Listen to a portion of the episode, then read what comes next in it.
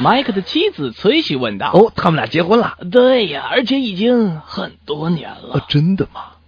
麦克，最近你的高尔夫球打得怎么样啊？呃，这个嘛，呃击球呢 还是击得很准的，不过这个视力越来越差了，很多时候我甚至看不见球到哪里去了。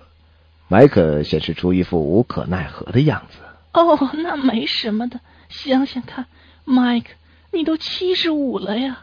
崔西安慰道：“下次打球干嘛不把你哥哥温森特带上呢？”你有没有搞错呀？他都八十五了。麦克反驳道但是他的视力要比你好得多呀。你打球，他帮你看球。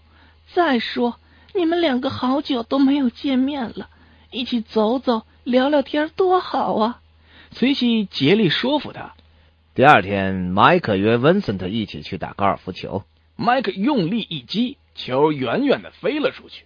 文森特则用手搭在额上，跟着球的轨迹向远处望去。哎，问森特，看见球去哪儿了吗？”麦克问道哦，在那儿啊！